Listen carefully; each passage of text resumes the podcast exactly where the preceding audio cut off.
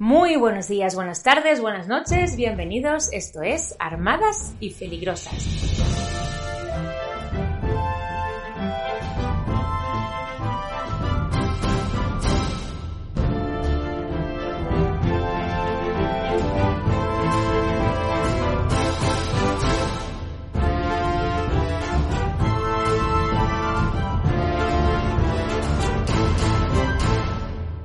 Cuando nos pusimos a calcular cuál sería la fecha de emisión de este programa, nos dimos cuenta de lo rapidito que se acaba este mes. Y es curioso porque solo son dos o tres días menos, pero oye, que lo cunden un rato. Y por un lado sí, viene de lujo un mes pequeñito después de la temida cuesta de enero y de las embestidas del invierno, y parece que de pronto a todos nos han subido el sueldo y que este mes sea un atajo a la primavera. Pero, ¿qué queréis que os diga? Yo no puedo dejar de tener la sensación de que este mes se me deja como a medias. Es un mesus interruptus que apenas empieza y aparece estar acabando. Y hemos decidido, inspiradas en estas sensaciones contradictorias que nos produce febrero, que vamos a dedicar este programa a esas cosas que se nos pasan en un pispás o aquellas que se nos hacen bola también. Eso sí, hay algo que tengo clarísimo y es que el tiempo junto a ella se pasa volando siempre. Hola Celola, buenos días, vamos a ello. buenos días Irene, cómo me ha gustado lo del mesus interruptus. Esto es maravilloso, es que yo lo sé de que tengo, tú no. Yo sí lo... me ha pasado? Te diré que 2020 fue bisisto. Ahí lo, dejamos. Dicen esto de año bisiesto, año siniestro, ¿no? Sí. Este refrán. Bueno, esta vez se ha cumplido bastante. Lo que pasa es que el 21 tampoco pinta demasiado bien, ¿eh? Y este son de 28 días, o sea que... vamos a ver, vamos a ver. Eh, cuéntame, ¿de qué vamos a hablar hoy, Olas? Tenemos otro monográfico entre manos que la verdad es que nuestro primer episodio monográfico estamos muy agradecidas porque ha sido un éxito. Estamos muy sorprendidas, muy agradecidas. Entonces hemos decidido lanzarnos con otro monográfico, pero esta vez em, ya no es Cupido quien nos acompaña, sino eh, las rarezas de un mes tan corto como, febrero, y las cosas cortas en general. Sí, cosas cortas en general. Sí, corto ya sabes que tiene dos eh, acepciones. Se puede ser corto y se puede ser un poquito corto. Sí, o puede ser corto en duración, o bueno, ahora, ahora vamos a verlo todo. Claro, vosotras eh, relajaos que eh, vamos a contaros muchas cosas. Y vamos a empezar por estas cosas que, que nos gustaría que duraran menos. O sea, vamos a empezar haciendo una anhelación de lo corto. Exacto. ¿Qué nos gustaría que durase menos? Yo tengo clarísimo. Yo lo primero que pondría en la lista es las reuniones de padres en el colegio. Es que para mí, es que no te puedes imaginar lo que son para mí. Claro, yo tengo a lo mejor el mismo día, puede que tenga seis. Y es bastante tremendo. Seis reuniones el mismo día. Y, esto se me hace muy largo porque entro en una, eh, salgo de una, entro en otra, salgo de otra, me dan los mismos papeles en todas las reuniones. Me dan la misma charla sobre el comedor, el horario ampliado, los precios de las horas extra, todo esto en todas las reuniones. Y te prometo que a mí se me hace largo, pero largo. Yo quitaría, no sé, la mitad. Tú podrías, tú podrías como darlas, ¿no? Podría darlas, sí. más, de hecho, más bien que ir a la reunión. De hecho, en alguna ocasión, cuando llegue, porque en mis reuniones del cole mm, estamos con el tutor y de pronto en un momento dado llega la directora con la secretaria del colegio y empiezan a dar su charla pues de las cosas, de los coles concertados, pues el pago de la cuota, pues el comedor, pues el horario ampliado, tal. Esta charla, o sea, yo la tengo tan interiorizada que podría, o sea, de hecho en alguna ocasión me ha dicho Sonsoles cuando ha entrado, Irene, venga, dilo tú porque tú sabes mejor que yo. Y he salido yo y, la, y he dado la charla en la reunión de padres. Para mí esto, de verdad te prometo, daría lo que fuera porque fuera más corto. He de decir que este año me he librado de reuniones. Ah, amiga. Ha sido lo más grande. O sea, lo más grande que me ha dado a mí el COVID ha sido librarme de las reuniones de padres. Que me perdonen los profesores, que sé que me escuchan, los profes de mis hijos, ah. que yo os quiero mucho, pero para tomar una cerveza en el bar de enfrente, en las reuniones me aburro soberanamente. En esta sección yo creo que podrías meter también los WhatsApps de los padres de las clases es de que mira, o las, eso del colegio, a mí me da, también es un poquito largo. Me da para otro monográfico. Sí, eso ya hablaremos. Y las reuniones de vecinos. Es que, yo como vivo en un chalet, es que esto no... no... yo como tengo un alquiler, pues tampoco. Pero oye, eh, recuerdo alguna vez a mi madre mm, eh, bajar a una reunión de vecinos y cuando subía, eh, quiero decirte, mm, ya eh, había pasado el invierno, ¿sabes? O sea, en fin. Llegaba como Gandalf, ¿no? Al amanecer del quinto día. Sí, las cosas interminables. Eh, a mí, sin duda alguna, me gustaría que durase menos la plancha. Oh. ¿Vale? Yo tengo, yo te contaré y confesaré que yo no plancho, ¿vale? Yo, yo, tiendo bien en la cuerdecita. Con mucho mimo. Con mucho mimo y luego como quede yo me lo pongo. Pero sí que es verdad que tengo una teoría respecto a la plancha. Y es que una camisa yo la plancho, o sea, sin planchar, arrugada. Y después de 15 minutos dedicada yo en cuerpo y alma a plancharla, no hay ninguna diferencia. Yo o paso media hora con cada camisa o no hay ninguna diferencia. O sea, yo puedo planchar y planchar y eso está igual de arrugado. Hola, ¿tú qué plancha tienes? Que yo no plancho, que es que no plancho. que no plancho. Entonces quiero decirte, eh, invertir 30 minutos, yo sé que esto será entrenamiento, pero invertir 30 minutos en cada camisa a mí no me sale rentable. la arruga es bella. Sí, eso siempre. Esa es mi teoría sobre la plancha. Y sobre las arrugas de la cara también, ¿eh? que yo tengo patas de gallo que me están saliendo. me ha dicho el otro día Mateo que cada vez tengo más los ojos de mi padre, que ah. tiene 78 años, señores y señoras. Y a mí me deja un poquito hundida, pero oye, mira, si las arrugas estas salen de sonreír dicen no, pues, pues bienvenidas sean. A mí otra cosa que se me hace súper larga, pero súper larga, y, mis chicas de siempre lo saben, son las tardes de parque, Olas. Ay, el parque. Ay, el parque. ¿Por qué tienen que ser de arena los parques? A mí eso me mata, te lo juro, ¿eh? Me mata que sean de arena. Porque en invierno vale, puedes vadearlo más o menos, pero llega la primavera, te pones una bamba o una manoletina, una mm. sandalia incluso, eso es una tortura mm, mesopotámica, eso es brutal. ¿Por qué son de arena los parques? A mí se me hace, unos que son como de goma blandita, que vas como un poco como si fueras por la luna, pero no, no abundan. No abundan, no abundan. Aquí en mi pueblo no hay, desde luego. Creo que hay uno. Allá, ¿no? Por sí. Cerca de la estación. Pero no, no, son de arena. Y yo lo aborrezco. Claro, no es igual ir al parque con un niño que te pide un niño cosas mm que yo voy con siete que, que, que, tengo que subir a uno autobogán, a otro bajarle de columpio, hacer balancín con otro porque nadie quiere jugar con él y claro, se queda siempre abajo. Esto es brutal. Una pala que vuela, otra, y ahora con COVID, claro que no, hay que tener mucho más cuidado con los otros niños, con los juguetes de los otros niños. Ostras, es un deporte de riesgo, ¿eh? ¿Sabes qué llevo yo mal del parque? ¿El qué? Hacer eh, a mis hijos obligarles a, tener que compartir. Yo es que esto no lo hago nunca. es que me siento fatal. Yo no lo hago está, nunca. Está la madre. Hay, hay, una cosa que pasa en los columpios, eso es un hecho. En los columpios tú te ves obligado a tu hijo a decirle, bueno hijo ya, ¿no? Que se quieren subir. Déjale, déjale que están esperando. la abuela de turno te presiona porque su, su nieta se quiere subir, entonces tú te ves obligada a decirle, ay hijo venga ya. Y a mí eso me cuesta. Y obligar a compartir, porque hay una, hay una norma no escrita sobre que lo que se baja al parque es de todos. ¿Esto por qué pero es así? Pero tú explícaselo, explícaselo a tu hijo porque, claro, dice, no, hombre, no, dice, esta pala es mía. Claro, y, tienen razón. Y claro, es como si, es como si a mí me obligaran a, compartir mi bolso, pues no, había gracia, ¿no?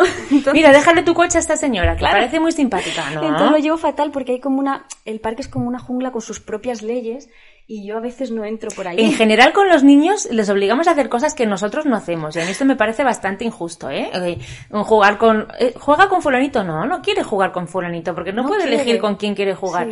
O hay que invitar al cumpleaños a toda la clase. No, a mí estas son cosas que me hacen ser bastante impopular en, en, el entorno de mi cole. Me hacen ser bastante impopular, pero yo creo que forma parte de, de nuestra misión como padres ayudar a nuestros hijos a discernir con quién quieren estar, con quién quieren compartir, no sé, me parece mí que es importante. Sí, pero en el parque se juntan muchas de estas cosas. ¿eh? Incluida mucha gente con ganas de hacer amigos cuando, digo entre padres, cuando al tío a lo mejor llevas una tarde que no te apetece mucho hablar. Yo tengo suficientes amigos. No, a mí es que no me da tiempo de interactuar con padres porque interactúo con mis hijos todo el rato porque son muchos y quieren muchas cosas. Claro, y no debes de perder a ninguno. No, no, claro. Es, está fundamental volver con todos los que te llevaste. Una vez recuerdo en casa de mis padres estábamos como, cuando se podían estar juntos los hermanos tomando café y merendando y esto, pues estábamos como tres o cuatro hermanos en casa de mis padres con varios hijos cada uno ya. Y, y se fueron los maridos, claro, fíjate, gran idea, idea brillante, se fueron todos los maridos al parque ah. con todos los niños y nos quedamos las mamás en casa tomando café, mi madre, mi cuñada, mi hermana. Y al rato. me suena planazo. Planazo total. O sea, nosotros estuvimos en la gloria. Y al rato vuelven los padres y, y, recuerdo que llegan por la puerta y, imagínate, yo tengo, mm, no sé, 28, 32, yo no sé, 32 sobrinos tengo, no sé, por, por mi parte creo que son 35, 37, no sé, muchos. En aquel entonces igual serían un grupo de 12 o 13 niños y tres o cuatro padres.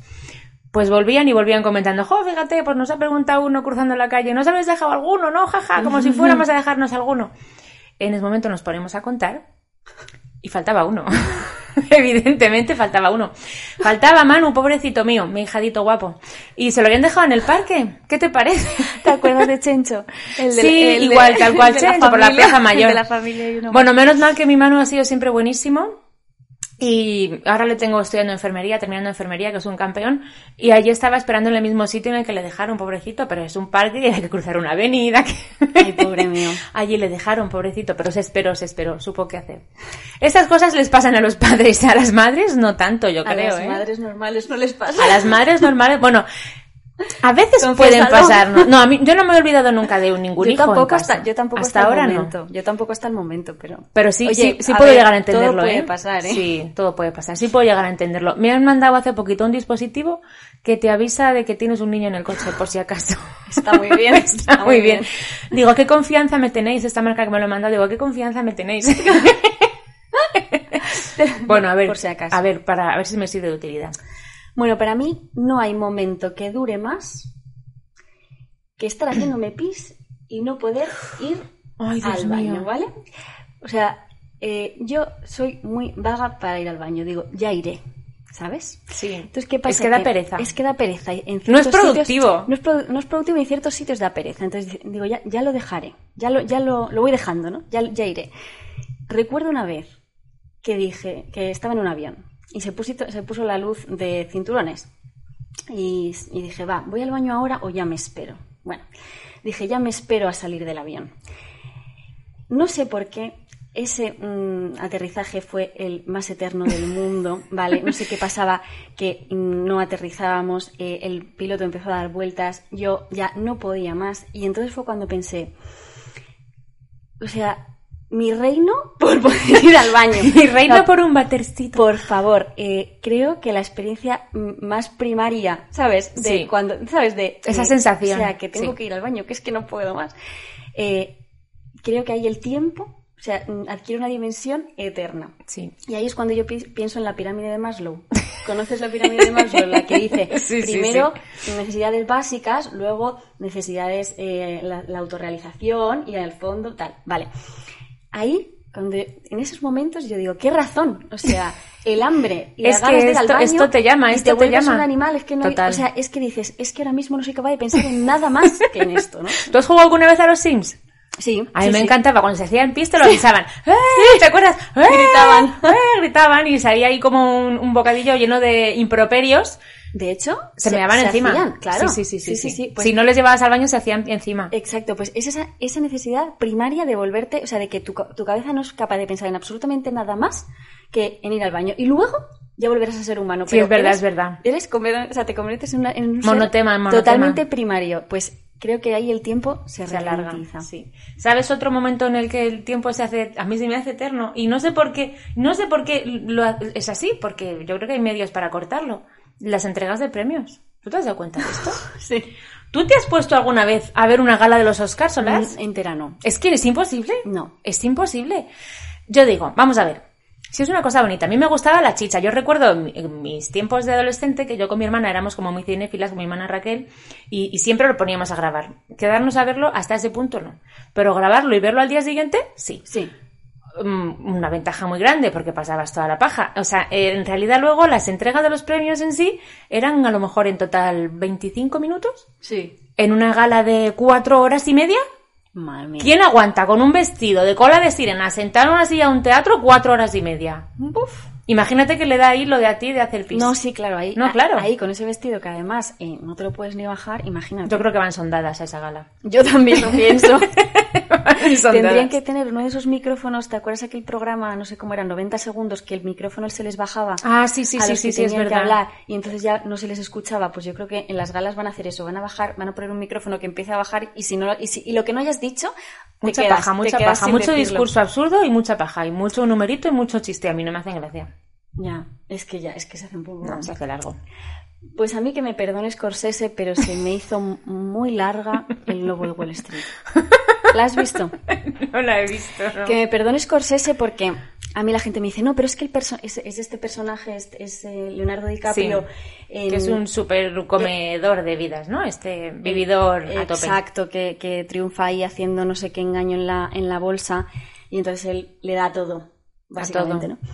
Y me dice la gente, no, si es que el personaje es así. Digo, ya, sí, yo ya lo sé.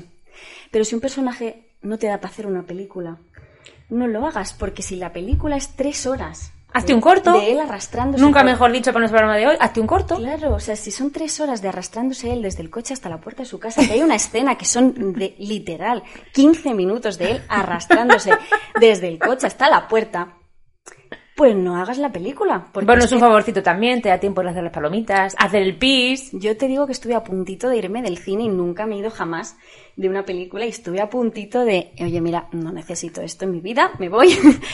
Pero madre mía, eh, qué película más larga. Pues mira, mi siguiente, mi siguiente momento que se me hizo larguísimo para mí fue otra película. Y ha sido la única vez que me he dormido en el cine. Que fue La amenaza fantasma. Es el capítulo 4. Sí. Uno. Bueno, no sé qué, ya no sé, depende de cómo lo mires. Como el primero de las nuevas, ¿no? El primero de las nuevas, vale. O sea, ya está, aquí ya está. No, no, no, perdona, no fue esa. Fue La venganza de los clones. La segunda de las nuevas. Sí, pero que en realidad es la segunda de todas, porque es la más, la segunda de las más antiguas cronológicamente, no en orden de estreno. Estamos, ¿Estaba Harrison Ford? No. No. Estás hablando ya de las, de la segunda remesa. Vale. De la, segunda de la segunda remesa, que es la segunda de toda la, la sex, nuevenología que es esta, esta película. Sí. Primera vez en mi vida que me he dormido en el cine. Primera vez en mi vida, me pareció infumable esa reina Midal allí, esos mm, soldados imperiales, todas esas cositas, y se, me, se, me, se me hizo eterno, ese buba buba fit que a mí nunca me ha hecho gracia. Yo ahora mismo no sé a cuál te refieres exactamente, pero es que con Star Wars yo tengo estoy dividida porque hay algunas que sí y otras que no, ¿eh? en general las originales que nos, que nos perdonen los que nos perdonen los, fans, pero, suelen ser los maridos, nuestras chicas no se entienden. hay algunos que hay algunas que no, que no, que yo con Star Wars hay algunas que no, otras que sí, ¿eh? Otras que sí. Yo las tres originales fenomenal. Pero madre mía. Eh, Una nueva esperanza, luego es el, Imperio contraataca y el retorno del Jedi, que se dice ahora. Que cuando éramos pequeñas se decía del Jedi. El Jedi, sí.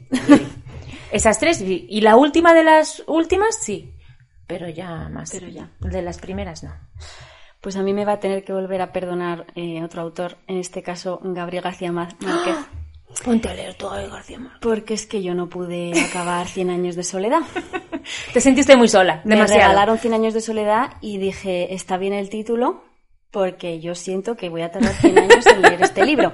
Y voy a morir sola probablemente. Me da, me da mucha rabia dejar un libro a medias porque a veces digo, venga, aunque sea por terminarlo, lo termino. Pero yo las siete generaciones de familia día no podía. Es que no podía. O me hacía un croquis o no podía. Lo dejé a medias. Es que esto de leer con una libreta tampoco mola, ¿no? Lo dejé a medias, no pude. Lo reconozco. A mí se me hace eterno, pero eterno, una olla con agua que tiene que hervir. ¡Ah! Por el amor de Dios, ¿cuánto tarda? Dicen que si la miras nunca hierve, ¿no? Eso. Pero es inevitable porque llega un momento en el que, bueno, te pones a hacer cosas mientras hierve el agua, ¿no? Imagínate que vas a hacer pasta, tiene que hervir el agua, pues te pones a hacer el, picadillo para el sofrito, tal. Terminas de hacer todo lo previo que tienes que hacer y ese agua no se menea. Y por más que es, que es imposible, le, pones el fuego a tope, no hay manera, eso no hierve. ¿Por qué tarda tanto el agua en hervir cuando necesitas que hierva? ¿Cuánta razón? ¿Cuánta razón? ¿eh? Y luego que pronto deja de hervir, ¿eh? Claro, rapidísimo. Es una cosa brutal. Esto del agua hirviendo a mí se me hace eterno. ¿Tienes algo más? Tengo más. Sí, sí. ¿Sabes qué se hace muy largo y creo que esto es compartido por todos? ¿El qué? Una escala en un aeropuerto. O sea, tú piensas, ay, mira, estoy en una ciudad que me molaría conocer, pero no puedo salir. No puedo. No puedo salir porque estoy en el aeropuerto. Venga, voy a leer un ratito. Luego también buscas un enchufe, la recarga del móvil, eh, te haces un selfie para Instagram, te tomas un café. Estoy aquí, etiquetas, ¿no? Estoy en Londres, aunque no voy a ver una. Estoy aquí. Haces cola para pedir una servilleta porque te has comprado un croissant y te hacen hacer cola para coger una servilleta. Vas al duty free a mirar el precio de las colonias que no te vas a poner jamás. Y nunca es más barato. que No sé por qué tienes esa fama. Nunca es más barato. ¿Por qué? No, no. Pero tú te das una vuelta, miras a los extraños pasar y después dices, ay, han pasado 12 minutos. ¿Y cómo puede ser que el tiempo se ralentice cuando haces una escala? Yo tengo una historia buenísima sobre una escala. La escala más maravillosa que he hecho en mi vida fue volviendo de China. Volvíamos de Xi'an, hicimos escala en, en Seúl, aeropuerto de Pyongyang, me parece que se llama. Maravilloso. Porque, como era una escala de más de no sé cuántas horas, estuvimos, me parece que fueron 12 horas de escala, imagínate. Embarazada de 8 meses con 5 niños. Sí, vale. Eh, habíamos tenido un vuelo de 4 horas y estábamos esperando a coger un vuelo de 17. Y estuvimos 12 horas en el aeropuerto de Seúl. Pues fueron majísimos los de la compañía y viendo mi estado nos regalaron el poder disfrutar de la sala VIP durante ese tiempo. Oh, ¿cómo es eso? ¿Existen? Eso es maravilla total. Existen. Esa puerta por la que entra la gente que tiene buena pinta en los aeropuertos. Sí. Y, y, tú los miras siempre así como con deseo. Existe. Esa y gente entras. para la que viajar es un gusto y un placer. bueno, pero es que no te puedes. No, tienen lo, lo malo de, de volar, solo lo bueno. Claro, imagínate que nosotros veníamos de la misión, de pasar un año de cierta necesidad. Pues de pronto nos plantan allí con ese buffet perpetuo, con esos whiskies de 12 años. Además en Corea tiene una cosa chulísima que, que, cuidan muchísimo a los ancianos, a las mujeres y a los niños. Había parque de bolas para los niños. Bueno. Toboganes, piscina de bolas, camas elásticas.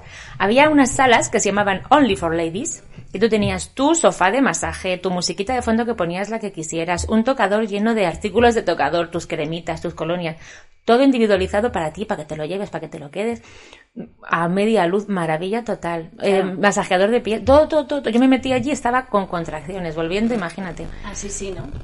Esa fue la mejor escala de mi vida. Israel se pidió un whisky solo por el gusto de pedirlo, porque él no bebe whisky nunca. Pero, pero se lo pidió. Mis hijos iban al buffet y venían con cosas que no se iban a comer, pero les hacía mucha ilusión el poder tenerla. Claro, es como la neverita del minibar del hotel, que normalmente pues se mira pero no se toca. Claro, pero dices, bueno, si me lo van a regalar, pues oye. Pues, claro. Pues yo, yo me estoy informando porque eh, ya sabes que este programa entretiene, educa, informa Hombre, por supuesto. y de todo. Y, y, me preguntaba yo que por qué, porque pensaba, una cosa que se hace súper larga es el tiempo por la noche. Sí. Si, si, por ejemplo te levantas y tienes insomnio, es el tiempo se hace eterno. Y decía yo, ¿por qué el tiempo, por qué tenemos la percepción de que el tiempo pasa más despacio? Y por lo visto es por la dopamina. ¿No sabías? No sabía. Eh, yo tampoco, ¿eh? ¿eh? Si te baja la dopamina, pues eh, porque estás esperando algo, pues la, tu percepción del tiempo se alarga. Se alarga. Y oye, me ha parecido súper interesante. Digo, mira. Pues será eso lo que pasa también en el último minuto del microondas.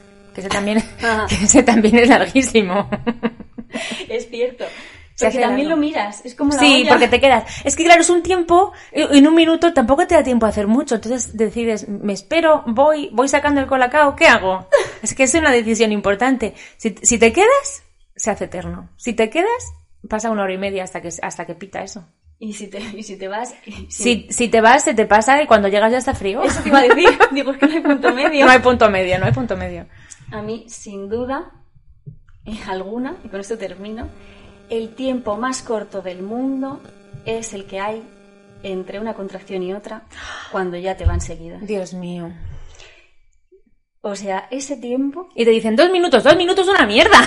Hasta aquí otra vez. en el que una contracción se acaba y de repente ya estás teniendo otra y dices, pero si no me he dado tiempo a recuperarme de vivir, o sea, por favor, dame tiempo que no puedo ni respirar, que no puedo ni pensar. Sin duda alguna, para mí, supera a todo el tiempo más corto del mundo será, será, siempre el que hay entre contracciones. Yo este último parto, ¿sabes lo que he hecho que no había hecho nunca? Bailar como las locas en el paritorio. ¿Y qué tal? ¿Funciona? Funciona muy bien, bailando con tabureta y estuvimos todo el parto divertidísimo.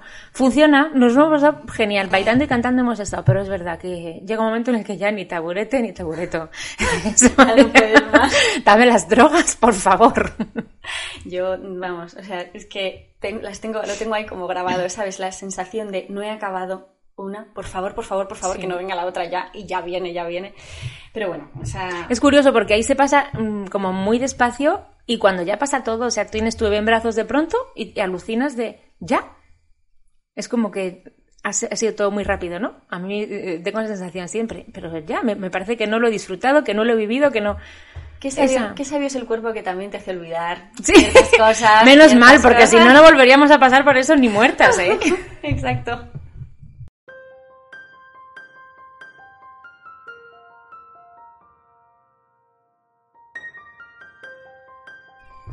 Una cosa que pasa en febrero y te puede pasar muy corta, se te puede pasar muy corta porque no te des cuenta eh, de que está aquí, es la cuaresma. Bendita cuaresma que la hemos comenzado ya la semana pasada, que fue miércoles de ceniza, que yo pensé, oh my god, ¿ya? Ya. Eh, sí, digo, pero sí, pero si acaba de, pero si estábamos en Navidad, ¿qué ha pasado? Pues sí, ya estamos en Cuaresma.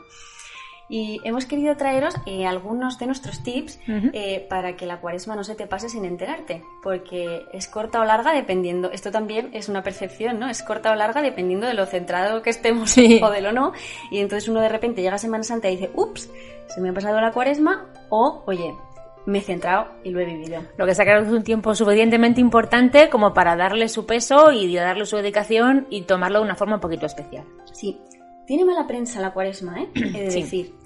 Eh, se asocia la cuaresma mucho al sacrificio, al sacrificio y, no últimamente y en nuestra, en, cada vez más en nuestra sociedad se lleva mal lo del sacrificio. Se lleva, se lleva mal. Es como, oye, ya mi vida es suficientemente intensa, mi vida es suficientemente dura como para, como para hacer un sacrificio. Pero yo estaba pensando acerca de la cuaresma estos días y, decía, jo, es que hacemos, hacemos sacrificios por muchas cosas. Hacemos, hacemos sacrificios por nuestro trabajo, hacemos sacrificios por nuestro físico, eh, por nuestros hijos, por ese deporte, mm. etcétera. hacemos muchos sacrificios por nuestros hijos. Y sin embargo, cuando es un sacrificio para Dios, oye, como que hay un, como que hay una, barrera que nos dice, no, oye, no, que, que no, ¿no? Y, tienen como muy mala prensa. Y, y yo pensaba, ¿por qué? ¿Por qué? ¿Por qué tienen tan mala prensa? ¿No? El desierto, el ayuno, la abstinencia. Eh, ¿Por qué tiene tan mala prensa? Y es porque, creo yo, ¿eh? que he estado dándole vueltas a esto mucho estas, estas semanas, que tiene mala prensa porque mm, se nos, nos lo colocamos como una imposición que va a nuestras espaldas, o sea, como un esfuerzo que hago yo por mis propias fuerzas, ¿sabes? Sí. Eh, sola, Nos olvidamos de vivirlo en gracia. Exacto, yo solita, por mis propias fuerzas, voy a hacer, voy a entregar, voy a renunciar, voy a, voy a, voy a. Y decía, jo, qué mal vivo la cuaresma cuando la vivo así, ¿sabes? Me pasó el otro día una cosa. Eh, me, casi me roban el móvil porque iba, oh. bajaba por el metro y lo llevaba en el, en el, bolsillo, cosa que intento nunca jamás hacer, pero se me despistó y lo llevaba en el bolsillo y... ¿Notaste un leve acercamiento? Noté un tirón y, casi se lo llevan y justo en el momento en el que el chico se estaba llevando el móvil, em, yo mm, lo noté, lo agarré y entonces él salió un poco más rápido para irse, ¿no? Y mm, y yo le empecé a chillar. empecé a chillar. No hagas eso, que eso está muy mal. No hagas eso. ¡Eso es caca! Que, pensó, que debió pensar, estás imbécil, porque, no sé qué me está contando. Pero bueno, yo justo acababa, me pasó esto justo y cuando acababa de tener un ratito de oración por la mañana. Eh, y pensé, eh, Señor, salgo de rezar y me roban el móvil, digo, voy a dejar de rezar porque mira. Y esta tontería, eh, me, que la cuento en plan, en plan gracioso, eh, me, hizo, me dio mucha luz porque pensé, el Señor me ha dado este momento de oración porque sabía lo que iba a pasar y sabía que yo necesitaba estar preparada, consolada y acompañada. O sea, que muchas veces pensamos, es que cuanto más al tiro del Señor me pongo, más cañita da el demonio. Y entonces, como que dices, jope, yo me pongo ahí a tiro y ¿qué pasa? Que todo, que, que no Señor, que no me acompañas, ¿no? Que no, que no, que no haces que las cosas me salgan un poquito mejor. Y sin embargo es todo lo contrario. ¿Por qué? ¿Sabes? Porque estás mucho más acompañada el Señor, porque, porque vas a vivir cosas mucho más intensas, el Señor te regala su presencia, su acompañamiento en la oración, ¿no? O sea, como que Dios no castiga, sino todo lo contrario, te acompaña y te regala su presencia porque te va a tocar vivir cosas. Y esto nos pasa a todos, recemos o no, las situaciones difíciles nos pasa a todos. Nosotros tenemos la ventaja de tener eh, este consuelo, que no lo tiene todo el mundo y creo que debemos sentirnos afortunados. Claro, y, yo pensaba, jo, qué suerte que, que no tenga que ir sola al desierto. Claro. Que no tenga que, que no tenga que, que no tenga que mm, pasar el desierto sola porque no podría. ¿Sabes aquella historia que contaban antes que decía que un hombre llegaba al cielo y se ponía a hablar con Jesús? Y, le decía, yo me he sentido solo muchas veces. Y decía Jesús, venga, vamos a ver tu vida. Y veía en la vida de este hombre como un camino en el que había huellas, ¿no? Y había eh, las huellas de este señor y unas huellas al lado. Y le decía Jesús, ¿lo ves? Estaba a tu lado todo el tiempo. Y decía el Señor, pero mira, el, hombre que subió al cielo, en los momentos en los que más he sufrido, solo estaban mis huellas, solo había unas huellas, no estabas conmigo. Y la respuesta de Jesús fue, en ese momento yo te llevaba en brazos por eso no, ves mis huellas, ¿no? Pues esa es la, cuestión, que al final no nos damos cuenta, pero lo que hace el Señor con nosotros es enseñarnos de una forma tan paternal, tan cercana, tan bonita, que no somos conscientes tantas veces de que lo tenemos aquí, la solución en nuestras narices, el consuelo en nuestras narices y seguimos buscándolo en nuestras fuerzas o nuestro esfuerzo o nuestras capacidades que son tan pobres, tan, no sé las tuyas, las mías son muy pobres. sí, ya sabes que sí. Por eso, por eso para mí esta cuaresma, eh, como que la, el, digamos que si llego a esto me doy por satisfechísima, eh, el objetivo es, no son mis fuerzas. Claro. Em, no es una batalla que yo tengo que pelear, ¿sabes? Eh, que también, pero, pero no, es, no, son, no es con mis fuerzas, es con las uñas. Y, y creo que, que, es una clave para, para vivirla de otra manera, ¿sabes? Esta frase que tú decías hace un tiempo, esto de no es por puños es por amor, algo así mm. comentabas, ¿no? Y esto me ayudó muchísimo y es verdad que es así, ¿no? Es cierto que en la cuaresma, esto, hay que esto hay que decirlo porque es así, Todas las personas que en algún momento de nuestra vida le hemos dado un sí al Señor, aunque sea pequeñito, la cuaresma es un tiempo difícil siempre, en el que pasan cosas, pero, pero no pasan porque sea un tiempo oscuro, ni porque sea un tiempo de castigo, ni nada de esto, nada que ver, ¿no? Pasan porque después de la cuaresma viene la Pascua y tenemos que resucitar. Y los vivos no resucitan, ¿no? Tenemos que experimentar de alguna manera una pequeñita muerte, un sufrimiento, para, para cuando llegue la Pascua sentir el gozo de la resurrección, la alegría de, de, vernos vivos, ¿no? de vernos resucitados con Jesús. Y es importantísimo por esto hacer este, este pequeñito descendimiento en la cuaresma, sabiendo que no lo hacemos solos, que es lo que tú decías, ¿no? Hacerlo sabiendo que no lo hacemos solos, esto no pesa nada en el alma. Esto es simplemente una escuela maravillosa para nuestra fe que nos va a hacer madurar y nos va a hacer crecer. Sí, a mí me ayuda mucho en pensar, eh, hay veces que me acerco a la oración eh, de una manera productiva, ¿vale? Eh, igual que tengo que rendir en el trabajo, rendir en no sé dónde, ¿sabes? Como con esa, con ese, em, esa mentalidad de ser productiva, eh, que llevamos un poco todos encima, a veces me acerco a la oración con esa misma sensación de tener que ser productiva en la oración, ¿no? Y, mm, y, la meta en la oración es simplemente estar con Dios, ¿no? Claro.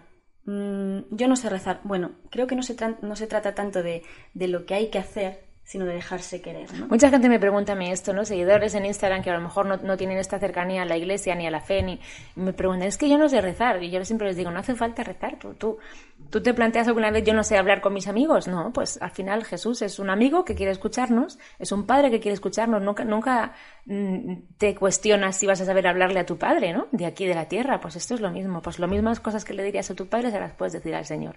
Yo recuerdo un José María García Andía, que es un presbítero, el que nos casó a nosotros, súper amigo nuestro, él siempre dice, eh, si no te sale otra cosa, si no sabes decir otra cosa, simplemente di en tu corazón todo el rato, Jesús, ayúdame, Jesús, ayúdame. Y con esto es suficiente para cualquier cosa. Sí, no, no, ir a la, no ir a la oración a dar la talla, claro, sino descansar.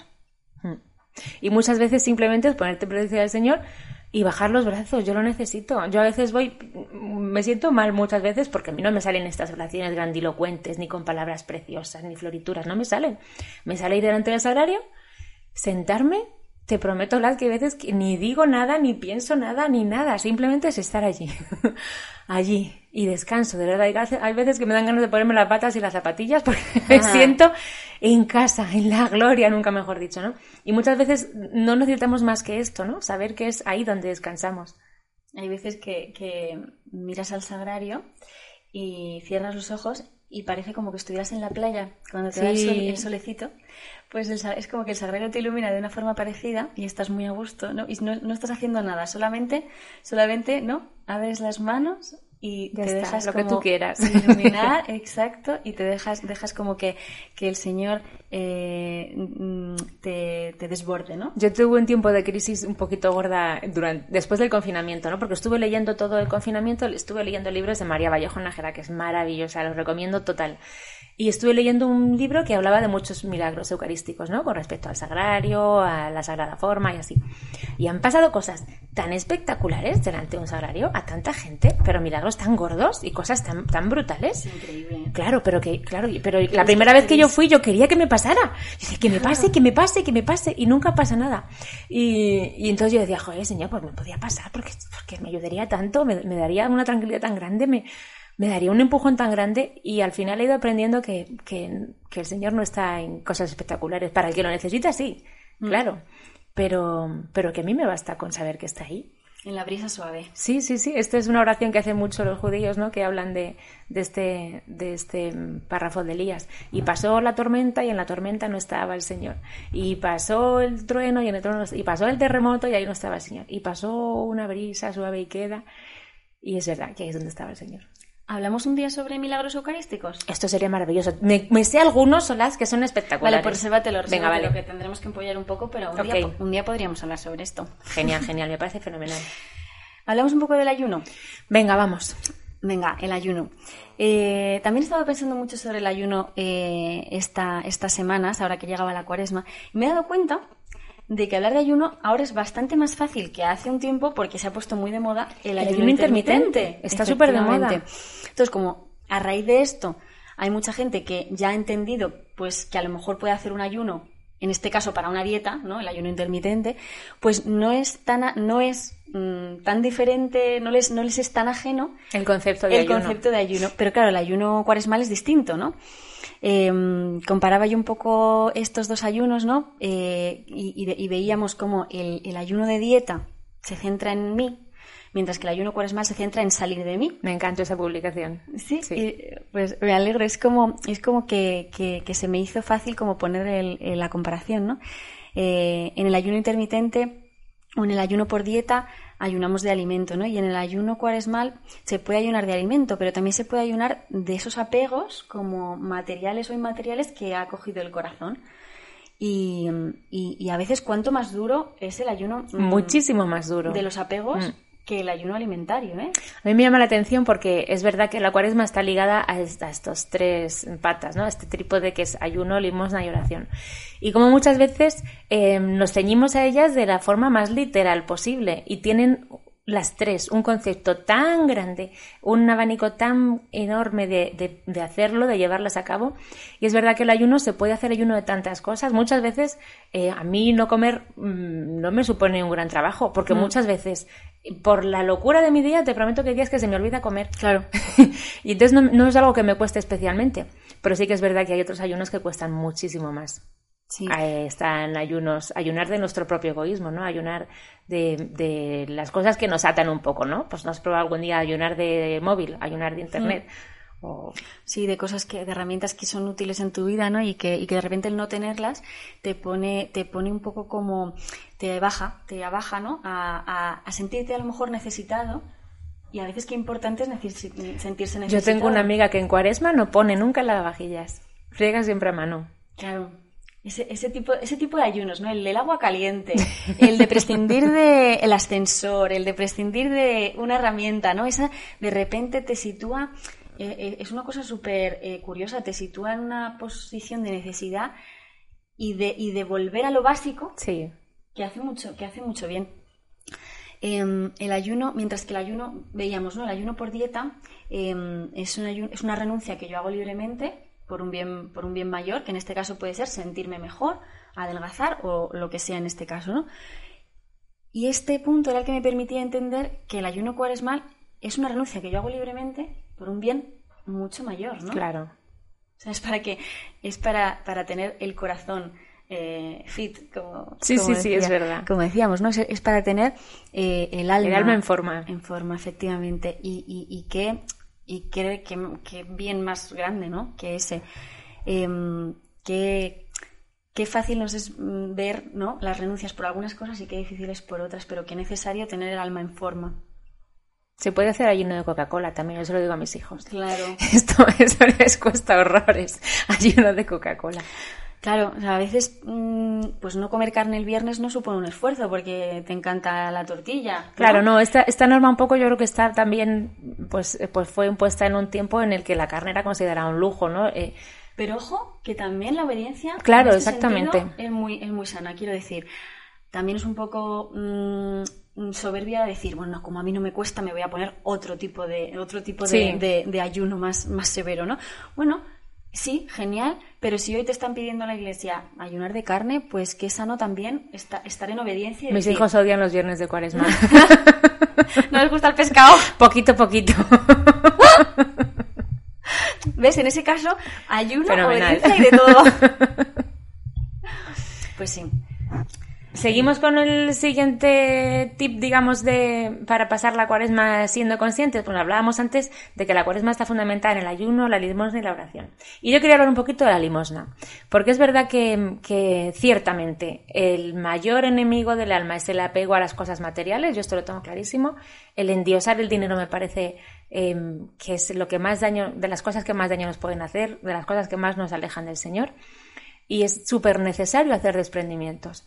Y además no hacen falta grandes cosas, ¿no? Yo siempre me acuerdo de este evangelio, se lo decía a mis hijos hace poco rezando por la noche, del evangelio de la viuda, ¿no? En el que hablaba que llegaba un señor súper rico y echaba un fajo de billetes en, en, la bolsa del templo y luego llegaba una viudita y echaba dos moneditas, ¿no? Y les preguntaba a mis hijos la misma pregunta que hizo Jesús a los discípulos. ¿Quién creéis que ha echado más? ¿El de los billetes o el de las dos monedas? No, se les explicaba. Al final, eh, sabemos que este es un tiempo complicado para todos, que la pandemia nos tiene a todos a dos velas, que los autónomos estamos pelando patatas, pero, pero es cierto que todos tenemos algo de lo que nos podemos desprender y a lo mejor no es va mucho más allá del de, dinero o de, o de algo así, ¿no? Pero, pero sí que hay cosas materiales a las que estamos mucho más apegados de lo que, de lo que pensamos de las que nos podemos desprender o hacer digamos, o, no usar durante el tiempo de la cuaresma, ¿no? Lo que decíamos antes. La limosna me parece importante también, eh, hablaba yo con mis hijos que cuando no tienes cosas de las que desprenderte, porque ellos me decían, mamá, yo no tengo dinero, yo no tengo nada, y yo les decía, puedes hacer limosna, limosna del alma también. Y esto me parece fundamental, ¿no? Porque siempre hay alguien que está necesitado. Al final, dar limosna es ayudar con lo tuyo a una persona que, que lo necesita, ¿no? Y a veces lo nuestro puede ser un dinerito que está muy bien, aprovechar el tiempo de cuaresma para probarnos soltando un, buen dinerito, un pellizquito que nos duela, que nos cueste, que tiene que dolerte un poquito, es fabuloso y además recibes una recompensa grandísima, el ciento por uno existe y esto es así, lo hemos experimentado tantas veces. decía el responsable de economía de la JMJ, oye, que, que el, cepillo de la misa también no repele los billetes, ¿eh? también, también los acepta, ¿eh? Es verdad, es verdad. Es verdad, cuanto más te duela, mm, mejor recompensa vas a tener. Esto es así, ¿no? Y esto lo, esto lo promete el mismo Jesucristo del Evangelio, que dará el ciento por uno. Y yo, yo lo he experimentado así, no sé tú o las, pero, pero yo lo he experimentado así, el ciento por uno y el mil por uno y el cien mil por uno, siempre. Se ocupa de lo, de, lo, de lo poco y de lo mucho y es muy bonito. Nos hace, nos hace un bien mayor a nosotros el desprendimiento, ¿verdad? claro. Que de lo que, de lo que le hace al que, al que le estamos ayudando. Eh, cada uno pues sabe, ¿no? Y se, y se puede, se puede evaluar, no, no, no, no, le hace falta que nadie se lo diga, ¿no? Claro. Pero que, qué bonito es porque lo que se ofrece da mucho fruto y lo que no se ofrece se pierde. Ahí se queda. Pues es importantísimo esto. Si se puede hacer un desprendimiento material, económico, es fabuloso. Pero si no se puede, por lo que sea, porque mis hijos, por ejemplo, decían que no tenían dinero, se puede hacer limosna del alma, de alma también, ¿no? Porque hay Igual que hay necesitados de cosas materiales y de dinero, hay necesitados de atenciones, de cariño, de amor, de entendimiento.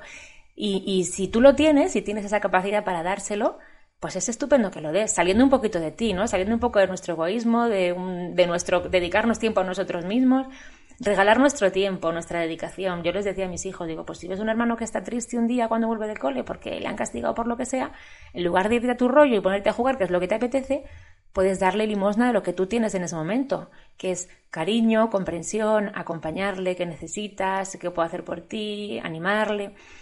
Eh, necesitados del alma nos vamos a encontrar siempre, ¿no? Entonces, esta capacidad de, poder acercarnos a ellos la tenemos todos. Esto sí que es algo que tenemos todos, que tenemos todos, que solo, solo tenemos que dar nuestro sí a este tipo de entrega, ¿no? A, dar esta limosna de, de, lo que tenemos, de nuestro amor, de nuestro cariño, de nuestra oración también, de nuestro acompañamiento. Mm. Y es fundamental, ¿no? Es verdad que en la escritura está escrito muchísimas veces, hoy, hoy lo leíamos en Laudes, eh, rasgar los corazones y no las vestiduras, ¿no? Que es verdad que los gestos, eh, sí como materiales, físicos, son muy importantes, pero lo importante al final en la cuaresma es la conversión del corazón, yo pienso, ¿no? Y estos gestos son los que, los que más nos van a tocar digamos, nos van a ayudar a aprender este cambio, ¿no? Este camino hacia, hacia la Semana Santa, hacia la Pascua el, salir de nosotros mismos, de nuestros sepulcros que somos tantas veces nosotros mismos, y entregarnos. Y la limosna se puede hacer así también, ¿no? De alma a alma, que nos vamos a encontrar gente que lo necesita todos los días. En cuanto a la oración, eh, a mí me gustaría compartiros unos tips eh, pequeñitos que son cosas muy tontas, pero que a mí me han ayudado a, a, triunfar, a triunfar en la oración, ¿vale? Em, por ejemplo, cosas muy tontitas. Eh, buscar una hora mm, fija siempre en el día para rezar me ha ayudado mucho a que eh, forme parte de mi día y que no se me olvide rezar o que no haya al final un hueco en el día para rezar, ¿no? Eh, pues cada uno reza pues lo que, lo que buenamente puede, 10 minutos, 30, una hora, lo que sea, pero siempre en el mismo lugar del día a mí me ha ayudado a que mm, no, a que, a que no se me escape, a que no se me, a que no se me eh, pierda en el día. Em, antes tenía como más ubicada la oración en la parte final del día y me di cuenta que, que, está, que estando muy bien, em, si la ubicaba por la mañana, pues a mí me ayudaba a que todo el día tuviera un sentido. Cuando arrancas así el día es diferente. Claro. Sí. Pero, ¿sabes qué pasa? Que yo no sé madrugar. no lo sé, no puedo. Y, fíjate que, me considero que para otras cosas tengo más, más fuerza de voluntad, pues para madrugar no soy capaz.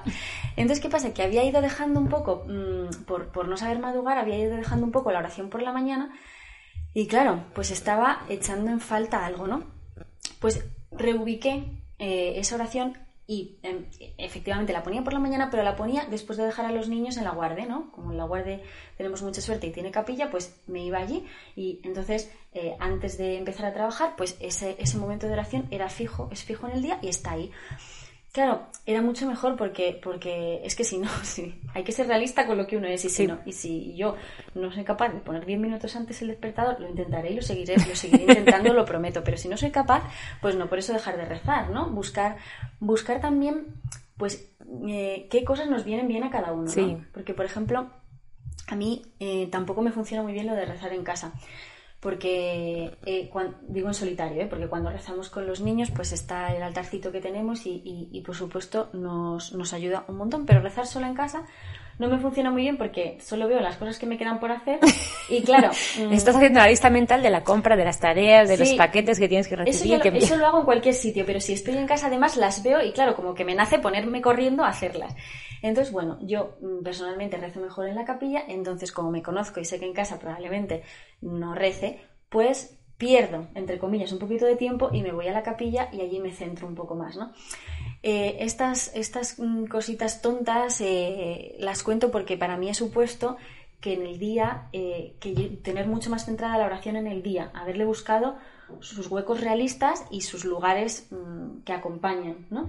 Y, puede marcar una diferencia porque puede suponer que abandones el primer día porque te has decidido, te has puesto una meta muy alta o mm, que no encaja mucho con tu vida, porque si yo, por ejemplo, decidiera que voy a rezar a las 6 de la tarde cuando he llegado con los niños del colegio, esto es probablemente insalvable. No rezaría nunca, evidentemente. Claro, o sea, como ser astutos y buscar aquellos tiempos que, que coordinan con mi vida, aquellos lugares que coordinan con mi, con mi forma de ser y buscar la manera de que todo mm, se haga fluido, ¿no? Y no aquellos momentos que aunque estaría fenomenal que yo consiguiera rezar, pues se, la lengua que no voy a ser capaz, ¿no? Por ejemplo, a las 7 de la mañana yo no voy a ser capaz, ¿no?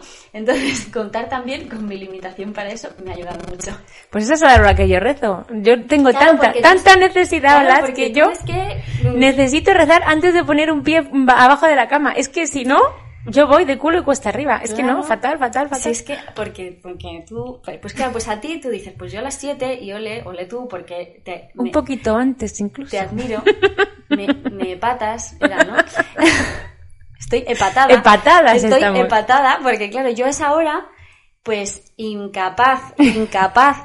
Pero oye... Mm. Oye, lo bueno es que el Señor lo sabe. Eso. ¿Sabes? Hay una lectura maravillosa que dice, el Señor modeló cada corazón y comprende todas sus acciones. No me digas que no es maravilloso. Maravilloso. Maravilloso. Pues es así. Él, cuenta, él cuenta con mi incapacidad de levantar. Esta pobre Blas no puede levantarse. de la mañana. Yo le doy, yo le doy las, las nueve y cuarto. Maravilloso es también las nueve y cuarto. Que ahí estoy un poquitín más despierta, tampoco te creas, pero un poquitín.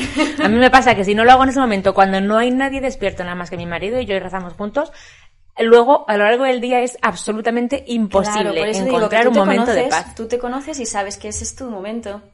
Es así, es claro, así. No, no vayamos en contra de, de, nosotros y de nuestra. Luego hay algo muy importante que es tampoco, como tú decías, no ponernos, no ponernos metas así como grandilocuentes en cuanto a la oración. Yo una vez recuerdo que fuimos a, a Lerma, las hermanas de Jesús Comunio, y yo les decía que a veces me sentía un poquito mal porque no era capaz de sacar tiempo para rezar, que me encantaría rezar. O sea, yo tengo mi liturgia de las horas y, me encantaría rezar laudes y la nona, la tercia, la sexta, la víspera, me encantaría, pero no puedo hacerlo.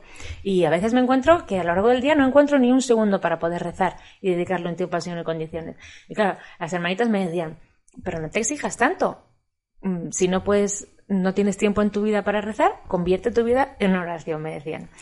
Y, aquí con esto quiero llegar a uno de los tips que a mí me funciona fenomenal y, que hago muchísimo, que es eh, convertir el trabajo diario en oración, ¿no? Pues a mí hay una cosa, por ejemplo, que me cuesta horrores, que es poner las lavadoras, que, me paso media vida en esa habitación, que estoy por ponerle unas cortinas y unos cuadritos o un incienso, yo que sé, hacerlo más acogedor, porque me paso la vida en el cuarto de lavadoras. Y una tontería ¿Cómo es poner lavadoras? Pollo, pues yo, prenda que meto, prenda que, oración que hago por el dueño de esa prenda. Pues meto una camiseta de Loreto, joder, acuérdate señor que mañana tengo un examen. Esto de Miriam, hecho una manilla con esto que está con el carnet y no sé cuánto. Oye, pues esto de Mateo, pues Mateo está un poquito triste últimamente, ¿qué le pasa, señor? Échale una manita. Cada prenda que meto en la lavadora hago una oración por mis hijos, por mi marido. Y esto me ayuda muchísimo, ¿no? A lo mejor ese día no he tenido tiempo para rezar, pero estoy convirtiendo mi trabajo del día a día en una oración y esto me parece fundamental. Hay a veces que el presbítero al, momento de la despedida de la, de la, misa, de la Eucaristía, eh, dice una oración que me parece preciosa, que es glorificad a Dios con vuestra vida, ¿no? Que lo hace mm. antes del de la despedida final. Y me parece que esto es fabuloso y me parece que debería ser nuestra meta siempre. Que en todas nuestras acciones el fondo sea darle gracias a Dios, ¿no? Y, y me parece que esto es algo que podemos hacer de una forma, además empiezas haciéndolo forzándote un poco y luego ya es algo que te sale solo. Vivir en presencia de Dios. Sí, te sale solo. Sí, qué importante. Pues em, yo creo que hay otra cosa que, a mí en particular me ayuda en los tiempos más importantes eh, litúrgicos, que es eh, eh, tener un poquito de método. Y aquí voy a meter una pequeña cuña, cuña publicitaria, porque hemos hecho un descargable en Blessings sobre... Que es maravilloso. Cuaresma, que os podéis descargar en blessings.es. Si os gustó el árbol de GC, no dejéis de probar el descargable de Cuaresma. que nunca es tarde, yo, yo os lo recomiendo, de verdad, porque mm, eh, ahí hemos metido, eh, basándonos en el Evangelio de cada día, pues reflexiones, anécdotas, comparaciones, hay incluso chistes, ¿vale? es maravilloso. bueno, para, para intentar centrarnos, ¿no? Centrar el día en el Evangelio. También hay una opción de ayuno, es un ayuno para valientes, porque hay de todo, pero eh, es un ayuno para valientes que, es, eh, que, podéis, que podéis seguir. Y luego tenemos una escena de Jesús para contemplar a Jesús en una escena cada día y terminar con una oración. Bueno, esto es, una, es un método, ¿no? Evangelio, reflexión, ayuno, escena y oración que a mí me ayuda a entrar, ¿no? Me ayuda a entrar eh, porque no, no, hay nada que hable más sobre mi vida que el Evangelio, ¿no? De cada día, que siempre es nuevo, que cada día me, me habla, me ilumina y me dice algo nuevo, ¿no? Eh, no hay mejor guía que el Evangelio y por eso eh, nuestro descargable gira en torno a él y os lo recomiendo y, si queréis está ahí disponible en blessings.es. a mí una cosa que me ayuda muchísimo también eh, en estos tiempos así fuertes son las novenas. Fíjate que nos suena una cosa así como, como de muy viejas, ¿no? Como de señoras mayores, como de antiguas, y, yo las he descubierto hace unos años y me parecen maravillosas. Ojo, que las novenas para hacer en cuaresma que sean una de las difíciles, ¿eh? Porque sabes que hay novenas que solamente rezar y ya está, y luego hay novenas que te piden que hagas ciertas cosas, ¿no? Que, en las que, en las que tú adquieres un compromiso, ¿no? Las es novenas verdad. pro. Las eso es, novena pro. Es verdad que yo todo lo que he pedido mediante una novena, a mí se me ha concedido. Esto es así. Luego hay novenas maravillosas. Estamos aquí grabando y tenemos enfrente a, María de Satanudos, que tiene una novena preciosa y maravillosa, una novena fenomenal, que que mm, requiere de mucha implicación por parte del, del, que la, del que la hace, es la novena de San Judas Tadeo, que es maravillosa. Y cada día te pones tus deberes, tu trabajito. Bueno, me parece que es una forma muy bonita. Lo primero, de acercarte a un santo, que es estupendo, contar con la ayuda de los santos para este tiempo. Y lo segundo, de, como tú decías, ¿no? Obligarte a todos los días a hacer ese ratito, pues, pues por ejemplo, con la de Satanudos, al final es un rosario diario cosas así, ¿no? Te obliga a echar ese ratito. Busca algo que, necesites mucho, que necesites mucho aunque te parezca imposible, y hazte una novena de las buenas, que te va a sentar fenomenal. La novena de San José, que este año Maravillosa. Novena de San José. estamos a punto de llegar a su fiesta. Aquí estamos ahora a tope con San José. Estamos leyendo Israel y un libro que se llama La sombra del Padre, que es como una historia novelada sobre la vida de San José. Y estamos los dos encantados, nos está encantando. Qué importante la figura de San José. Sí, y que, poco la, nos paramos a mirarla muchas veces. Sí, pobre mío, que desapercibido pasa siempre en, todo, en, todas, en todos los evangelios, en todas las escenas. Es verdad, sabemos tan poquito de él. Por eso esta, esta novela está fenomenal, porque como que te acerca mucho más a esta figura, ¿no? Bueno, pues vamos ahora con la sección Te cuento mi vida.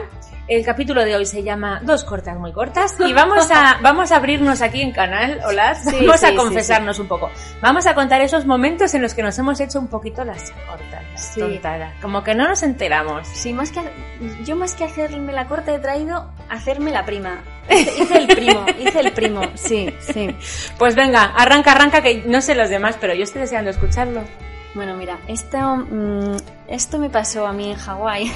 Justo, mira, he traído dos anécdotas, ¿vale? Una pasó en París y otra pasó en Hawái. O sea, parece... Maravillosa, hablas como es ella, Barbie Peregrina. Bueno, parece que yo, vamos, no he parado. Pero bueno, es que parece que es salir de casa y oye, como que, como que tiendes a hacer un poquito más el primo. Hay como, como una, una tendencia mayor. Eh, bueno, pues estábamos nosotros en Hawái de luna de miel. Qué agustito. José y yo nos fuimos a Hawái y básicamente nuestra idea era eh, no hacer nada, que para eso están las lunas de miel. Exactamente. Eh, de la playa al hotel y del hotel a la playa pasando por la piscina. Y esa era nuestra idea, pero oye, que estando allí como que te entra la necesidad de hacer alguna excursión porque dices, ya que estoy aquí no voy a volver en mi vida porque Hawái está literalmente al otro lado del mundo, bueno, pues voy a hacer algo, ¿no? Por aquello de hacer. El caso es que íbamos súper justos de presupuesto, ya nos habíamos gastado todo y más, porque en Hawái lo del todo incluido no se lleva, entonces tú para no es que no es que tengas los típicos buffets de hotel, sino que vas a ir pagando toda la comida. Y comer en Estados Unidos es muy caro. Muy caro. Entonces, em, bueno, aquí vamos súper justos de presupuesto.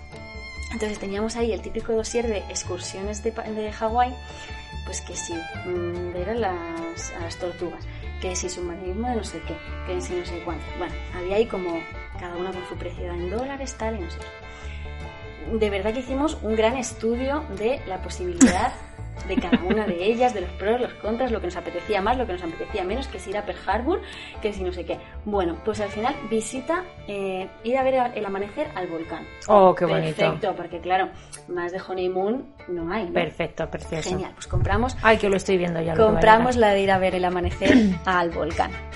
Y nada, nos dijeron, bueno, hay que levantarse un poco pronto porque, claro, como tienes que ir hasta allí para ver el amanecer, pues claro, os recoge a las 3 menos 20 el autobús. A las 3 menos 20. En recepción. Y yo, hombre, pronto, pronto son las 7. Las 3 menos 20 no es pronto. Las 3 menos 20 es tarde por la noche. Claro, o sea, es pura noche. Bueno, pues nada, había que madrugar. Vale, no pasa nada. Bueno, es que hay que hacer un, un trayectito en autobús de 3 horas hasta que llegas, hasta que subes. Y claro, digo, bueno, nada, nada, pues nada. Nos subimos en el autobús, estuvimos tres horas hasta que llegamos al volcán, subimos al volcán y nos dice el guía, bueno, ahora preparaos porque ya había, claro, no estábamos solos ni muchísimo menos, allí había lo menos 50 personas viendo el amanecer. Entonces, claro, pues nos ponen a todos mirando el amanecer, tal, y yo veo como un telón de nube, tal. es que es lo que me estaba temiendo. Pero grueso, como un muro. Digo, bueno, esto será que ahora se va disipando y ahora se va a ver el amanecer. en lo que va calentando un poquito el sol. Claro. Entonces, de esto que de repente oigo que dicen, no sé qué, no sé cuántos, ya tal, venga, ya ha pasado al autobús. ¿Eh?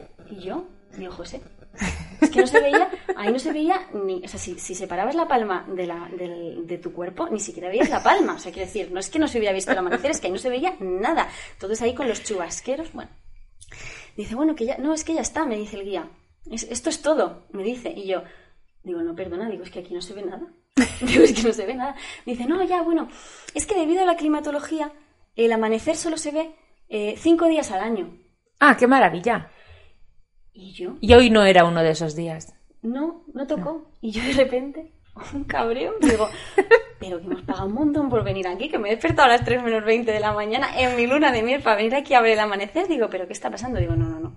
Digo, esto, digo que nos devuelvan el dinero. Digo, por lo menos que nos devuelvan el dinero. Entonces voy con mi ticket al, guía para cantarle las 40 y veo que abajo, en pequeñito, pone la agencia no se hace responsable de las condiciones climatológicas. ¡Ostras! Ponía eh, uno de cada. El, amanecer se ve uno de X días al, al, año y yo. ¡Ay, madre mía! Se puede ser más digo, capullo. Digo, pero si esto lo ponía. Bueno, o sea, la sensación de ser completamente lerdo, por estar allí para ver el amanecer y no ver nada. Tenemos unas fotos donde se nos ve a nosotros con dos chubasqueros y una capa de neblina detrás, que es que, no se veía ni la luz. Que digo, eh, madre mía.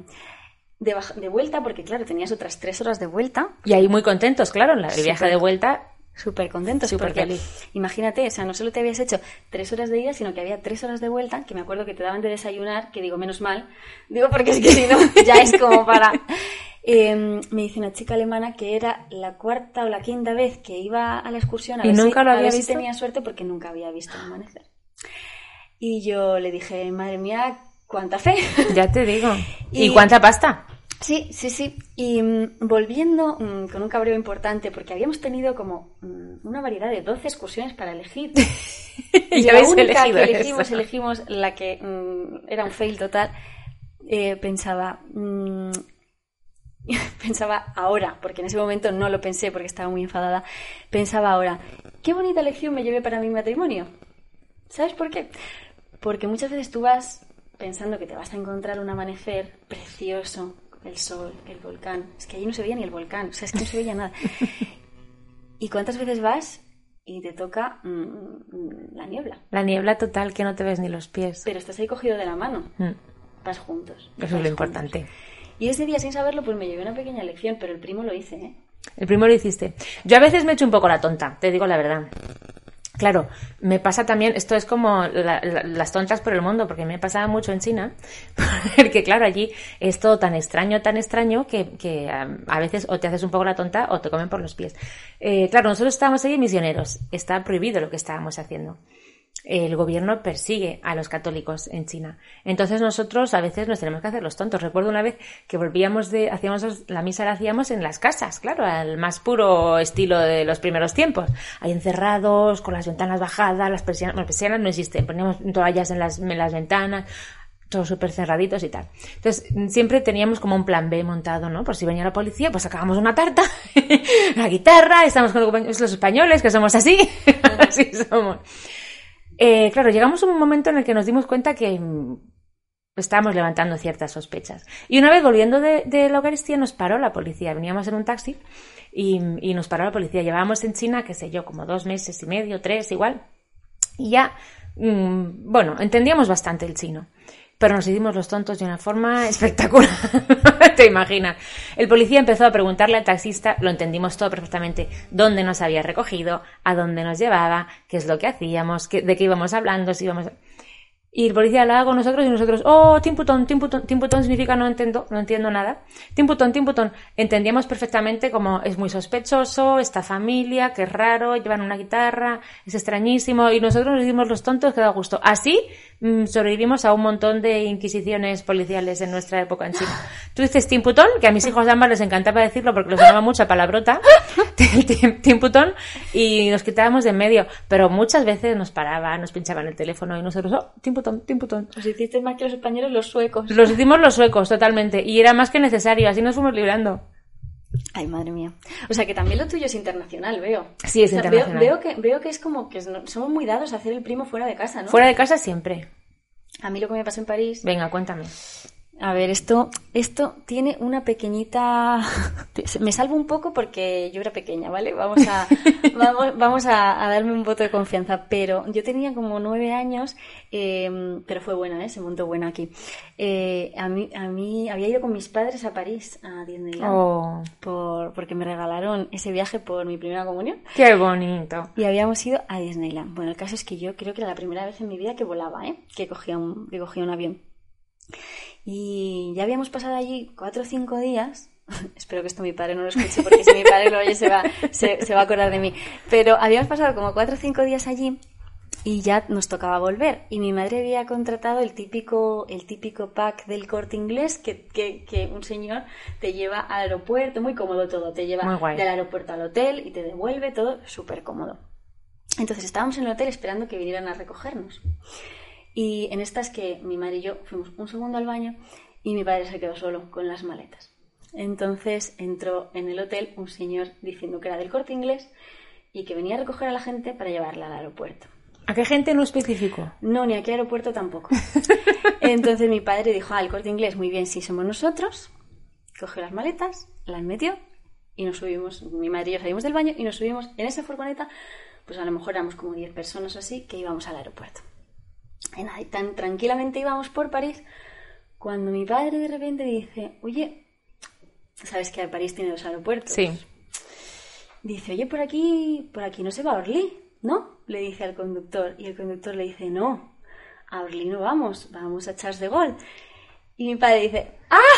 Pues qué bien. pues no era yo. Porque nosotros vamos a Orly. Bueno, en ese momento la cara de pánico de mi madre, de pánico y de te voy a matar, fue importante. Y eh, en ese momento el conductor tuvo que llamar a nuestro vuelo para decir que nos esperaran que íbamos. y eh, creo que, o sea, no sé, no sé ¡Paren las máquinas! No sé decirte a cuánto está cada aeropuerto, o sea, a qué distancia está el aeropuerto uno de otro, pero en ese momento el, conductor tuvo Yo diría que 40 kilómetros por lo menos un aeropuerto de otro. Tuvo que volver el conductor al hotel a dejarnos y a que nos recogiera el conductor que era el nuestro. Imagínate la cara de los que viajaban con nosotros, que sí que iban a ese aeropuerto. O sea, en ese momento, si nos hubieran podido matar con la mirada, eh, no estaría yo aquí. Estaríamos. Entonces cogió, corrió y nos dejó corriendo otra vez en el hotel donde estaba esperándonos otra furgoneta que también llevaba a otras 8 o 9 personas que nos miraban como diciendo ¿dónde os habíais metido? Llevamos 40 minutos esperando. Con esa carga importante de, gente mm, tensionada nos metimos corriendo en, la nueva furgoneta que nos llevó al aeropuerto que sí íbamos, donde estaba esperándonos el avión que, mm, en el que sí que teníamos que partir. Cuando llegamos al avión, todo el mundo sentado, solo quedaban tres asientos separados, claro. Eh, de verdad, de verdad que no he sentido mayor vergüenza que la gente mirándonos porque es que un, avión te estaba esperando. Bueno, como te digo, no había ningún, ningún asiento juntos. Entonces sentó mi madre en un sitio, mi padre en otro y yo en otro, diciendo, por favor, que dejen de mirarme porque ya, ya no puedo más. Y entonces cuando me siento, me viene una zafata y me dice, oye, ¿qué ha pedido tu padre? que a la persona que tiene sentada al lado que se cambie por si quieres ir con él. Yo era la segunda vez que volaba en mi vida, mi padre pensó... Igual, igual se siente mejor acompañada. A lo mejor quiere, quiere estar acompañada, ¿no? Entonces cuando me estoy levantando para cambiarme de sitio, oigo unos pasos corriendo desde el final del avión, que son mi madre, que me viene y me dice, ¿te importa que me siente yo con él? Porque mi madre tiene miedo a volar. Y entonces, no, no, no, no, siéntate tú con él. Así que mi padre mm, le, dijo a la persona que tenía al lado que se iba a sentar su hija y allí llegó su mujer. Pero bueno, no pasa nada. El caso es que el final fue feliz, ese avión salió, íbamos todos, nadie nos mató, mm, aunque podrían haberlo hecho perfectamente y hubiera sido comprensible, y llegamos a Madrid y esa fue mi segunda experiencia eh, con aviones. Es que con los aviones pasa de todo, ¿eh? Yo recuerdo cuando fuimos al cine la primera vez, imagínate, volábamos mudándonos de continente, con cinco niños y maletas de que te mudas de continente. Es que es muy fuerte. Y yo solo decía, teníamos como muchas conexiones, ¿no? Íbamos de Madrid a Londres, de Londres a Beijing, de Beijing a Xi'an, y decía, por Dios, Señor, que no perdamos una conexión, que no perdamos una conexión. Y el Señor dijo, no, no vais a perder una conexión, vais a perderlas todas. y las perdimos todas. O sea, ya salimos de Barajas ya con cinco horas de retraso, llegamos a Londres, teníamos, teníamos un, un un transbordo, ¿cómo se llama? Escala. Escala, sí.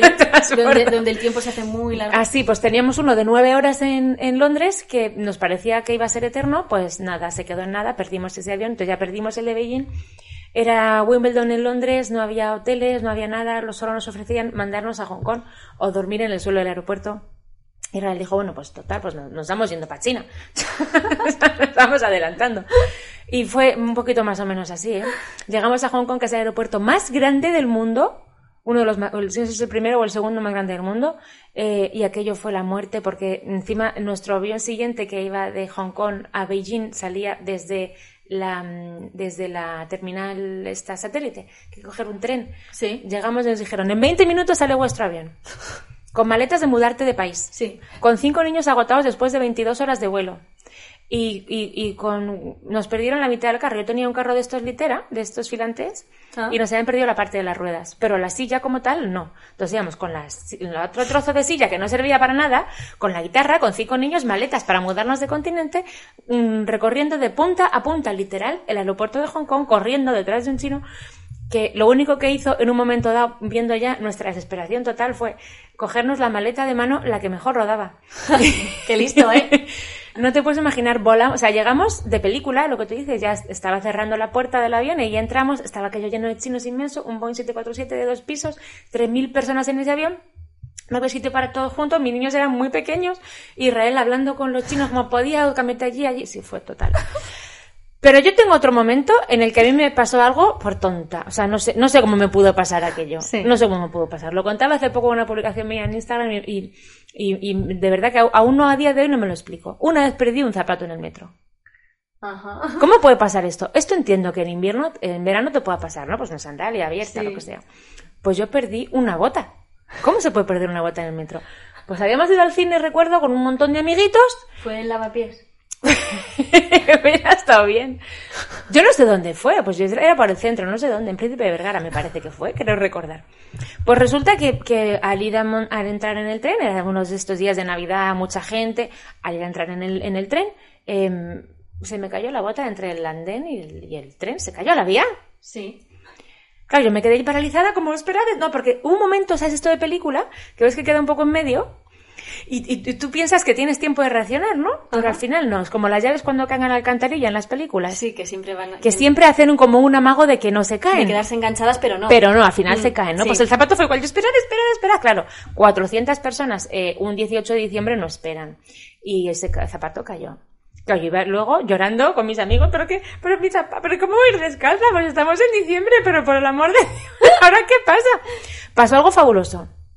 Y es que en la estación de metro donde se me había caído, había, había un cura amigo de la familia que lo había visto todo, pero nosotros no lo habíamos visto a él.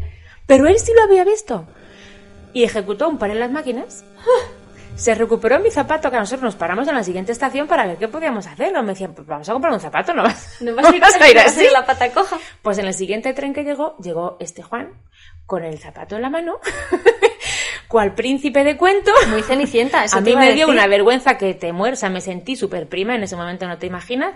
Pero claro, fue como de película, la gente nos rodeó, aplaudió, me hicieron sentarme en estos banquitos del metro pegaditos a la pared y vino Juan Fernández y me puso mi zapato y la gente aplaudió y fue como un milagro de Navidad. Bueno, aquello fue. Entre película americana y cenicienta. Busca tú a alguien tan tonto como perder una bota en el metro.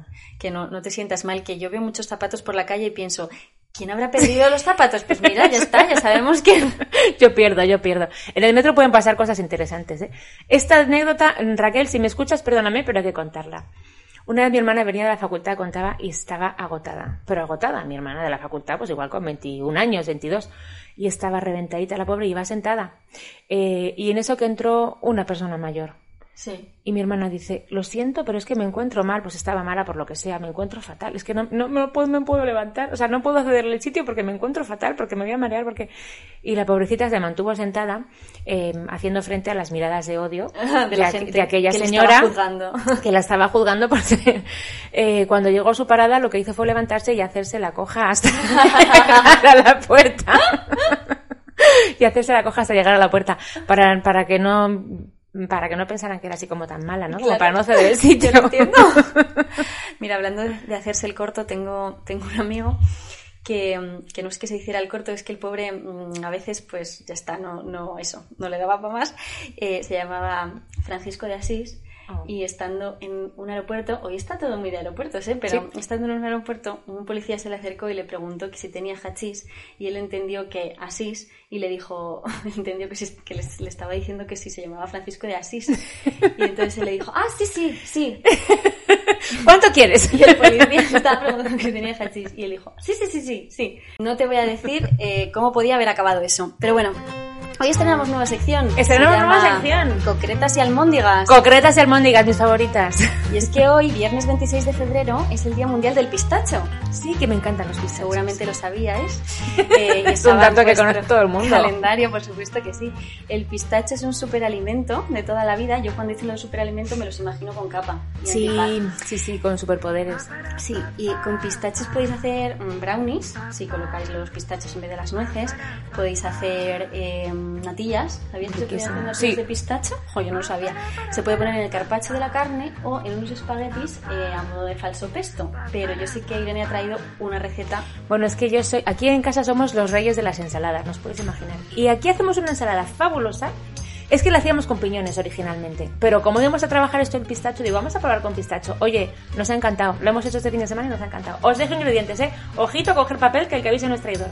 Vamos a necesitar dos peras de agua, yo siempre las peras de agua, siempre, siempre.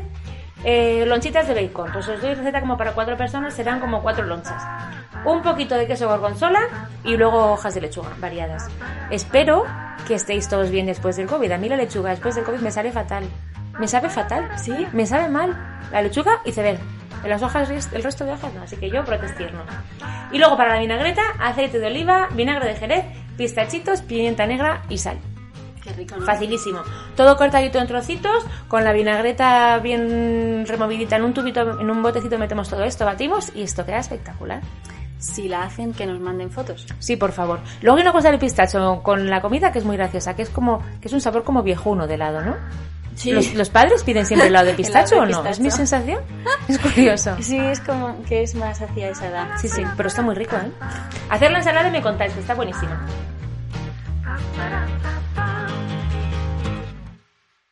Y en nuestra sección de Bonito Palabra, Bonito palabra que ha tenido un exitazo, ¿eh? hombre, de patada. Empatada estoy de cómo ha llegado a las, a las oyentes. Hombre, si es que vamos a empezar a hablar Bonito de una palabra. manera que Vamos, mm, es no, que sé, no nos armas peligrosas, instruye y enseña. Hoy os hemos traído maneras de decir tonto. Aparte de corto, Venga, es que hay muchas, ¿eh? sí. Aparte de corto, Sí. si a alguien le quieres llamar tonto, le puedes decir lipendi, Lipendi, que es como mandarle a la compra a las ramas. Lipendi. pandero, que Pandero, aparte de pandero, pues de ocio, bausán, Bausan es como ir al campo, ¿no? También. también Sí, ¿no? Porque Bausan es la marca del campo. zamacuco, Zamacuco me encanta, es la que utilizaría mi padre, yo creo. mamacayos, bambarria, panarra, zompo o tontucio. Vale, voy a añadir dos. Te voy a contar una anécdota. Mi padre es el hombre, es el alma cándida más grande del universo. O sea, mi padre es maravilloso y es increíblemente paciente, bueno y todos los dones que os podéis imaginar los tiene mi padre, que es un hombre de Dios. Pues una vez le atropellaron Oh. con una moto, estando en el pueblo, era jovencito. Y, y por eso se pilló un cabreo como en su vida. Y, y llegó a casa y, y mi madre, que era su novia, le preguntó, ¿pero qué te ha pasado, José María? Pues no te crees que me han atropellado ahí en la, en la era, era en la era. Atropellado con una moto. Te has enfadado mucho y dice, ¡uh! Me he enfadado un montón, les he llamado de todo, les he dicho hasta pringazorra y agapito. y eso es todo el insulto más gordo que ha hecho mi padre en su vida, ha sido pringazorra y agapito. Pero son sonoros, me gusta. Queda fenomenal. Me gusta porque cuando se te llena la boca... Pringazorra y agapito. Exacto. Es algo muy gordo. Esos son, esos son los insultos que molan. Maravillosos. Hoy también estrenamos nueva sección, Me Par y Memón. Me pari memón. Os hemos pedido que nos dejéis algunos chistes cortos. Hay quien se ha entregado a fondo ¿eh? en esta cuestión. Sí, o sea, en concreto eh, vemos que sois eh, auténticos fans como nosotras del humor del bueno. Humor del bueno, sí. Sí, por ejemplo, Antonio Guzmán, ¿vale? Nos ha mandado el siguiente chiste. Oye, pero ¿tú qué te crees? Que los disléxicos no somos menos persianas que nadie. O sea, yo me parto porque Irene se lo sabe todos, ¿eh? Es increíble. Voy con eh, alguno muy bueno que nos ha dejado Marta GP. Soldado López. Sí, mi capitán. No lo vi ayer en la prueba de camuflaje. Gracias, mi capitán. Este se lo ha pisado a Irene. Yo creo que este incluso lo traía apuntado Es fabuloso, lo tenía apuntadito porque este me enc- a mí es que este humor absurdo me encanta. No Venga, os voy a contar uno. mi- mi- os cuento mi favorito, mi favorito del todo. Venga, un round. Venga. ¿Qué le dice una, una silla rica a una silla pobre? Pobrecilla. A mí este tipo de chistes es que me hacen partir de risa. Venga, cariño, tengo dos noticias. Una buena, una buena y una mala. La buena es que he dejado las drogas y la mala es que no sé dónde. Esto pasa. Te voy a contar un último que este a mí me hace mucho... Es, es tontísimo, pero me hace un montón de gracia. Un gato y un gallo que van por un puente. Ah. Y se cae el gato al río y dice, ¡Me ahogo! ¡Me ahogo! Y le dice el gallo, ¿qué quiere que haga? ¿Qué quiere que haga? Madre mía. Que no se diga que no hacemos eh, por levantar la moral. Que ¿eh? son 50 físicos y 50 químicos. Pues científicos. Muy bueno, ¿eh, Irene? No se puede ser más absurdo que yo. Eso Muy es bueno. así. Me ha encantado. Oye, gracias por vuestra colaboración. Os volveremos a pedir porque mm, esto nos encanta. Bueno, y vamos con la última sección del día. Venga, La curiosidad mató al pato. venga, mata, mata. Os hemos traído eh, cosas curiosas e históricas que pasaron un 29 de febrero. Esto me parece súper interesante. Te cuento, el 29 de febrero de 1504, eh, Cristóbal Colón aprovechó que se pronosticaba un eclipse eh, para convencer a los nativos de Jamaica de proveerle de víveres. Ostras, esto es fenomenal. O sea, él dijo- También, eh, también hicieron el primo los de Jamaica aquí, ¿eh? Sí, él dijo, mm, les conté alguna historia así como de que, de que Dios se había enfadado ¡Ay, que se enfada, que se lleva la luna! y los otros dijeron, oye, venga, que sí, que te probemos de lo que haga falta. Astucia al poder. Em, siguiente cosa, probablemente por asociarlo con lo sobrenatural de ese día, el 29 de febrero de 1692 se emitieron las primeras órdenes de arresto en los juicios de Salem de Massachusetts. ¡Ay, de las brujitas! ¡Qué como fuerte! de Massachusetts, como diría Goyo Jiménez, el estado donde se abrazan mucho. Massachusetts. Massachusetts. Massachusetts, Massachusetts.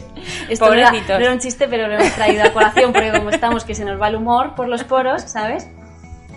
Ha habido, esto no sé si lo sabías, ha habido tres momentos a lo largo de la historia, y únicamente en algunos países, en los que existió el 30 de febrero. Lo había oído, sí, pero no sé dónde ni por qué. Pues mira, en concreto, en 1712 Suecia utilizó el 30 de febrero como estrategia para abolir el calendario sueco y retornar al calendario juliano. Toma ya, calendario sueco también. Sí, no sabía yo que existía.